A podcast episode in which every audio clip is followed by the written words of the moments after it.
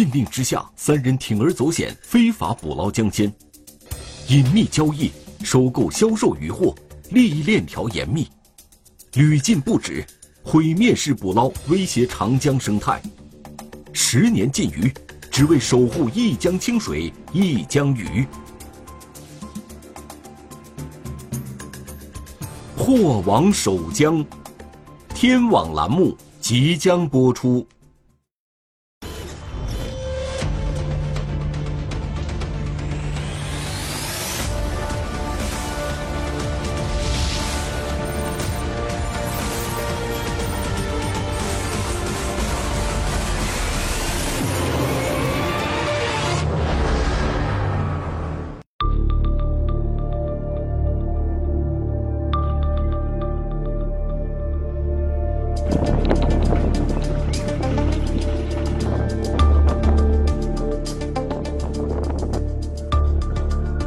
二零二零年八月十一日呢，我带着父亲沿着这个江堤的进行巡逻的时候啊，就发现了他有一个机动船。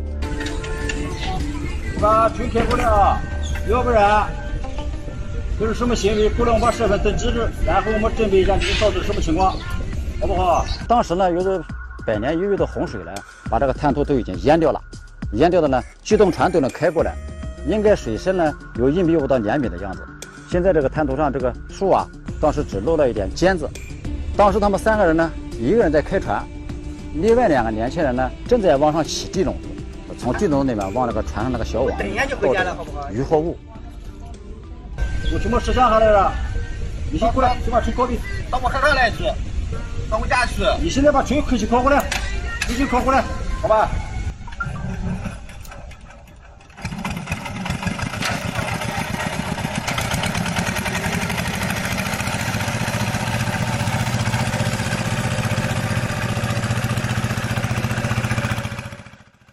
他当时呢没有服从，吆喝了几句，把网子起，开着船顺着长江扬长而去。因为当时我们骑着电瓶车没有船，应该叫望江兴叹。当时我内心里面也很着急，这怎么办呢？李启发身边的辅警范荣波认出船上三人中有黑沙洲上东流行政村村民姚某国，而姚某国开办的螃蟹养殖场就在离此不远的地方。我抓紧，我们立马追击。他们船从江里面绕着开回去了，我们从岸上骑着电瓶车，带着两个辅警呢，开始直接追到家里面，然后在他家呢养殖场里面，现场刚好他衣服还没来得及脱。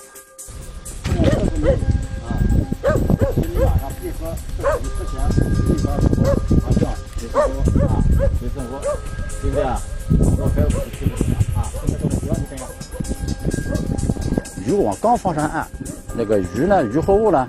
包括江虾那些东西啊，还在那个船里面。上来，哪个就是啊？啊，有的话，中国呀，有的话。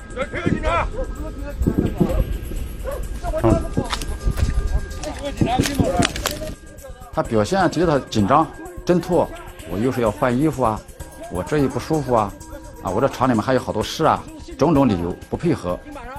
要知道离开管子，不要把一个字搞成两个字，快点快点啊！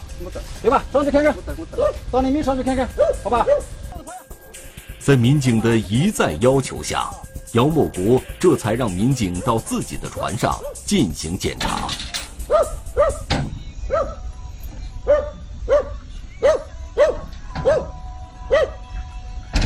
看什么？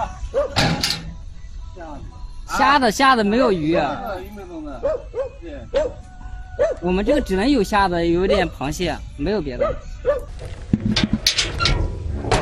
江里面包括长江所有的地方全部都进不。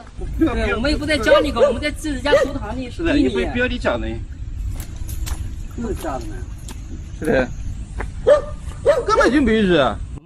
当时现场查处的时候呢，呃，杨某国啊拒不配合，他进行狡辩，狡辩说这个虾内的江虾这渔获物啊。他说是在他鱼塘里面捕获的。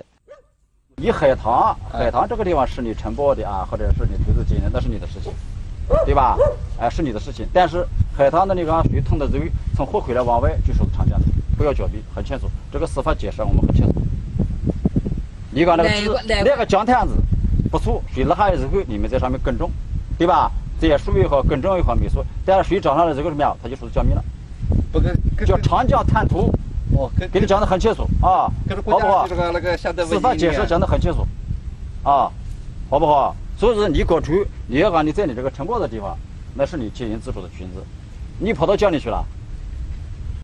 民警确认这三人的非法捕捞嫌疑后，当场对他们进行了控制，并收缴了他们刚刚从长江捕捞上来的渔获物。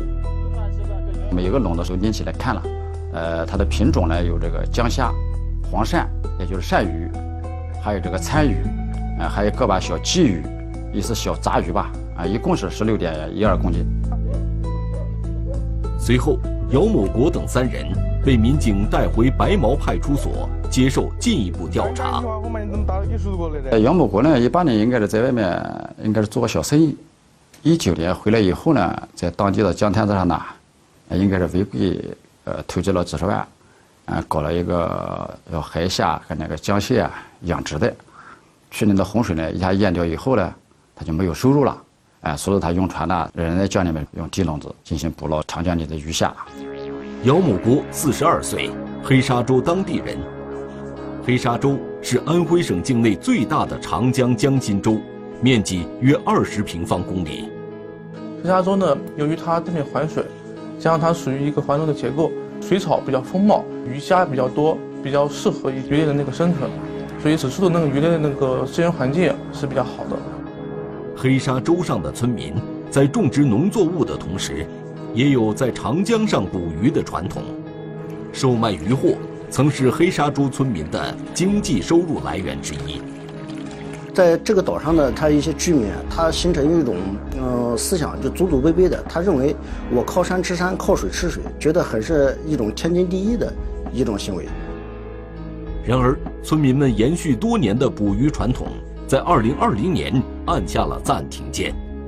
为了保护长江的生态系统，农业农村部于2019年7月宣布，从2020年1月1日零时起实施长江十年禁渔计划。期间，长江干流和重要支流天然水域禁止个人和团体对天然渔业资源的生产性捕捞。长江干流芜湖段及其重要支流，自2020年7月1日起实施全面禁捕。那么在禁捕之前呢，那么很多的鱼，那么遭到了一些毁灭性的一些捕捞。那么比如说长江的石鱼，现在几乎就看不到了。那么包括一些江豚，几乎在过去的一段时间里，几乎是看不到，极少数。那么还有很多的鱼，那么几乎呢，在这个滥捕的情况下，那么对他们也造成了一种毁灭性的打击。在实施十年禁渔计划前，长江渔业资源年均捕捞产量不足十万吨，仅占我国水产品总产量的百分之零点一五。早在二零零三年，当时的农业部就对长江流域开始实施上游二月至四月、中下游四月至六月的禁渔期。二零一六年，当时的农业部又调整了禁渔期制度，长江上中下游的禁渔期统一为每年的三月至六月，但是效果并不明显，长江鱼类种群依然没有得到繁衍壮大，禁渔期内生长的鱼类还不够解禁后三天的捕捞量。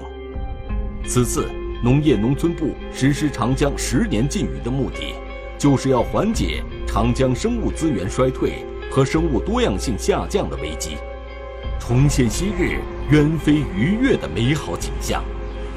但这个政策的出台，让那些世代在长江上捕鱼的村民一时难以接受。他们对这有些时候就对这个政策并不是太太能够理解，他们认为就是说，我祖祖辈辈都是这样，你现在突然一下禁捕了，他可能就觉得对他的一些收入啊都会有影响，所以从心理上来说肯定是会有抵触的。在长江十年禁渔计划实施前，为了让村民们理解禁渔的目的和意义，渔政和公安部门做了大量禁捕宣传工作。长江十里禁渔，嗯，对不对啊？这个是为自身的选区，你怎么在长江是进大鱼啊，啊，比如说用制冷的啊，啊，用迷魂针的，都炸啊，严重的构成刑事犯罪了。如果发现有人偷捕，及时跟我们举报啊，好不好？多帮我们宣传宣传啊，晓得吗？虽然黑沙洲的大多数村民能够理解禁渔计划并遵守相关规定，但也有像姚某国这样的一小部分人，偷偷在长江里非法捕捞。在白毛派出所，民警分别对姚某国等三人进行了讯问。此时，姚某国还在找各种借口。为自己的违法行为开脱。捕获的这个禁渔的区域是长江水面，这个它是有相关的证据，它是无法狡辩的，啊，只是说它是没有这个对外销售，就是渔获物是作为自己食用。中华人民共和国刑法第三百四十条规定，违反保护水资源法规，在禁渔区、禁渔期或者使用禁用的工具方法捕捞水产品。情节严重的，构成非法捕捞水产品罪。也就是说，但凡在长江禁捕区内使用禁用的方法或工具进行捕捞的，无论捕捞到的渔获是对外销售还是自己食用，均涉嫌犯罪。非法捕捞它是属于刑法规定的一个罪名，就是非法捕捞水产品罪。从嗯法律上来讲，呃，根据量的多少。嗯，影响不是很大，主要它是这种从事这样一种行为，主要是符合在禁渔区、禁渔期内使用禁捕的产品，从事捕捞工作，啊，那就构成了这个非法捕捞水产品罪。像这种丝网，像这样的笼子，那么像这样的是属于一种地笼网，那么地笼网也叫绝户网，那么它可以捕捉到的一些小鱼小虾，那么全部进去以后，那么对我们的生态也是有危害的，那么特别是像这样的一个网。那么这个网呢是在长江里面，它是属于一个迷魂阵。这个鱼最后赶进了这个网兜，在这个网兜里面会产生很多的鱼，所以说它对这个我们的小鱼小虾都是一种危害。所以说它对这个包括鱼类的繁殖，也破坏了这个我们的鱼类的一些生态的环境。所以说呢，我们对这些网都是一个严厉打击的。姚某国等三人的行为已经涉嫌非法捕捞水产品罪。如果他们是以销售为目的进行捕捞的话，那么他们还涉嫌掩饰隐瞒犯罪所得收益罪，因而民警需要对他们非法捕捞的目的进行深入调查。通过他的微信转账记录与小美子等人的这个转账交易记录，发现他有这个销售这个这个这个记录。小美子本名何某美，她与丈夫王某发早已引起警方的注意了。在去年四月份呢，我就摸排到了这个人夫妻两个常年在黑沙洲，在我们白某以及塘沟、澳坝这个江面上，包括无为这个江面上，职业的从事贩卖长江水产品的，以这个为生活的，每年呢，据了解就收入几十万。面对民警讯问，姚某国承认，自2020年十年禁渔计划实施以来。他们三人时常偷偷摸摸地在黑沙洲附近的长江水域进行非法捕捞，之后将渔获卖给何某美夫妇。他们的交易大概每个月有五六次，一次的数量呢大概有二十斤左右。这个捕捞的地点大多数都是村民自家门口的江岸线。这个里面呢，由于房屋很多林草、呃树木的遮挡，非常隐蔽。很难被发现。这些非法捕捞者呢，大多数都是夜间将地笼和渔网放到江里面，等早上天刚刚亮的时候，就把这个渔网和地笼提上来，然后将渔获物呢，嗯，再转卖给何某美。姚某国每次捕捞前都会联系何某美夫妇交易，捕捞结束后，他会将渔获送到码头，一手交钱，一手交货。民警感到何某美夫妻二人的身后，可能存在着一个非法销售渔获物的产业链条。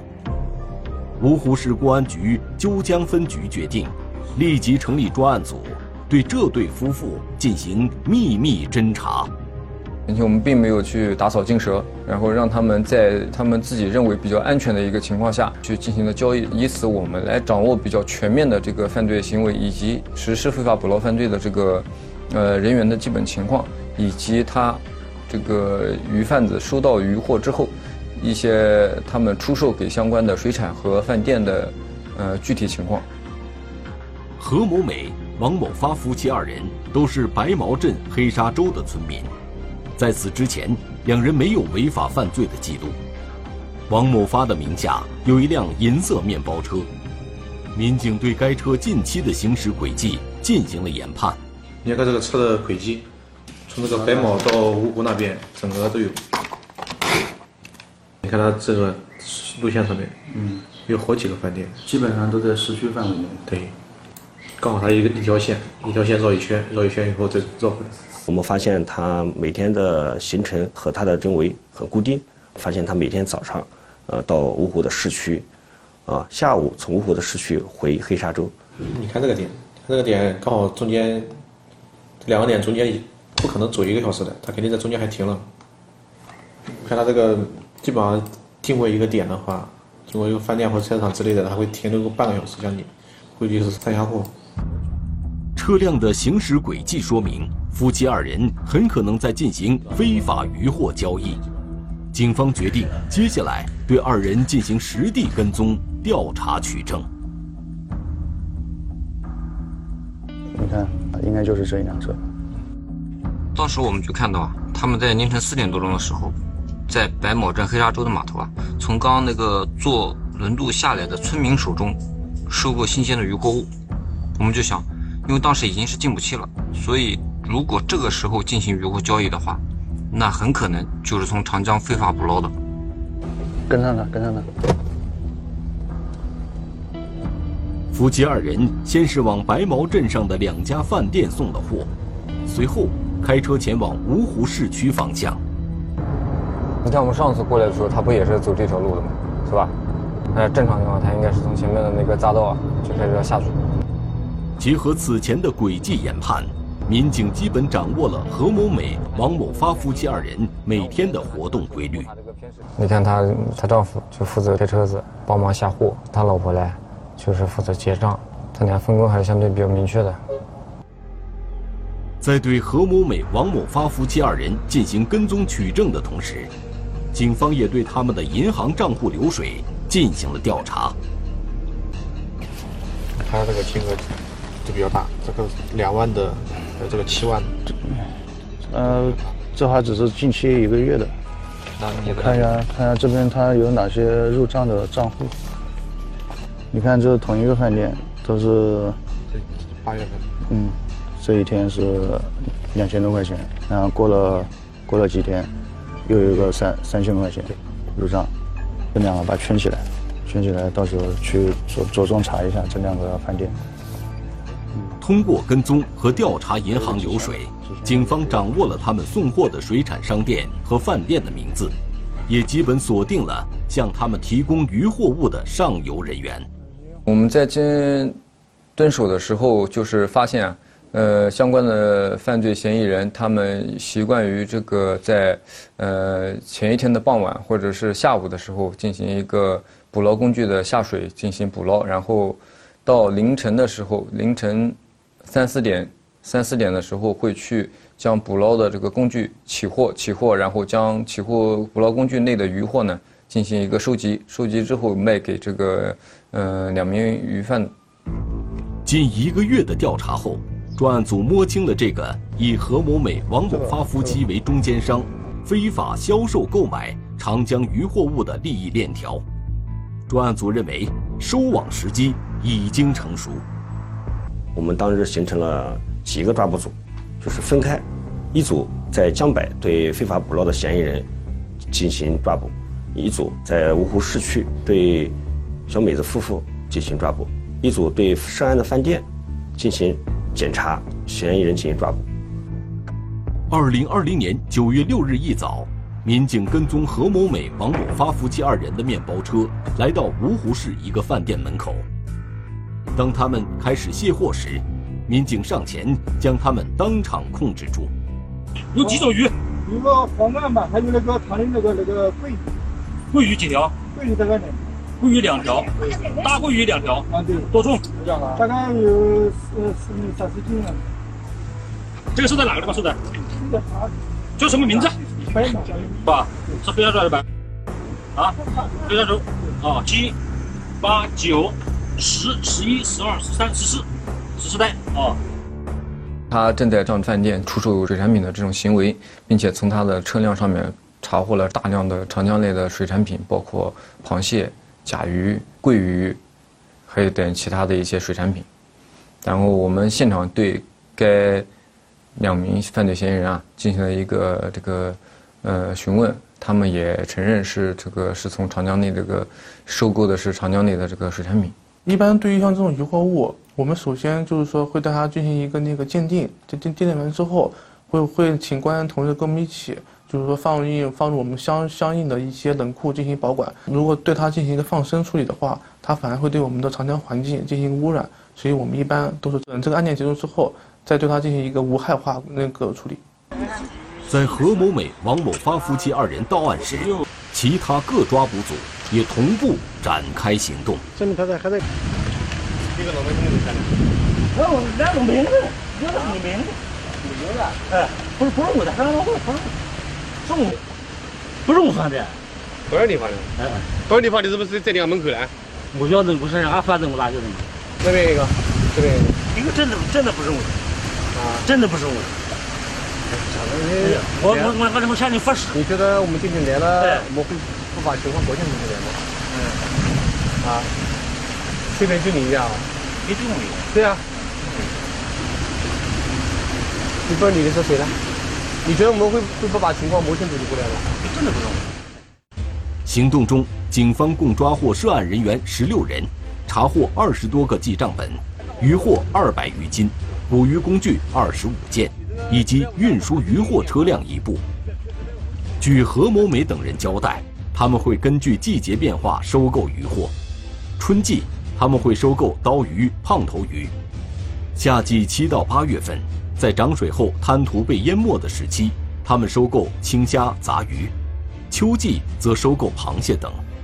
没有买卖就没有伤害，因为市场上面有这个消费的存在，啊，有这个利益的驱使，所以呢，仍然有这个呃违违法分子呢，通过捕捞来获取利益，销售到市场。所以我们认为，通过全力上打击，就是让长江进步，要铁定声威吧，让广大的辖区群众啊更能对长江进步这个政策更能深入人心。后来在我们法制宣传的情况下，有一些就是曾经就是有过非法捕捞行为的人，主动到我们公安机关投案自首。进捕计划实施后，为渔民生计考虑，芜湖市有关部门出台了芜湖市长江重点水域渔民退捕转产实施方案，从而解决了退捕渔民上岸安居、生活、就业、教育、医疗、社保等基本需求。自从二零二零年七月一号开始，我们芜湖市实行那个全长长江流域全面禁捕之后嘛，整个芜湖市大概有一千三百多户城镇渔民。之后呢，我们通过对他们的渔船进行拆解，以及渔网进行回收，包括他们的社保、医保进行一个缴纳，以及就是说我们提供了很多一些租赁性岗位，使他们能够继续维持自己的生活来源。补贴这一块呢，我们主要是根据每个人的年龄的不同，包括他就是说根据他之前，因为在之前嘛，我们就是说对渔民。都是通过颁发渔业捕捞许可证的形式，我们我们一般是按照他渔船的功率大小，以及它的吨位进行一个进进行的补贴。以往靠江吃饭的渔民，如今都走上了转型之路。很多渔民基本上都转行去去从事一当一些船员，当一些水手，以及帮一些码头进行卸货。嗯，反正就是说从事的还是跟水上工作，大概是有一些关联的工作。不仅如此。芜湖市渔政执法部门还成立了护渔队，有的捕鱼者如今变成了护渔人。最早是在江边和朋友一起在江里搞捕捕鱼，然后搞了大概两年多吧，就出去打工，然后看到这个信息，就是长江禁渔啊，看到这个信息正好招收那个护渔员，我们就过来报名了。进步不到半年，长江流域芜湖段便出现了变化。二零二零年十二月十六日下午，白毛派出所黑沙洲社区民警在江堤开展进捕巡防时，发现四条江豚正在近滩水域追逐鱼群觅食。啊，当时呢是风和日丽，啊，那一块正好有靠松，边那个江滩这边又有一片树林，我我们正好走到那个地方，看那个地方上面的江面上呢有很多像小点子一样的，后来想起来应该是小鱼群，啊，那个四个江豚呢应该在捕食。民警还在天然洲与黑沙洲交叉的滩涂上，看到了上千只野鸭在此嬉戏。因为它这个长江水退掉以后啊，那个滩涂里面现在也也是进不来，也没人敢在那边小鱼小虾多，它这个食材食物丰富，就是引来了很多鸟类鱼类。为子孙计，为全局谋，十年是挽救长江水生生物所必须。是恢复长江生态所必须，也是我们改变生产生活方式所必须。十年禁渔，将会带给我们一条更美、更好的母亲河。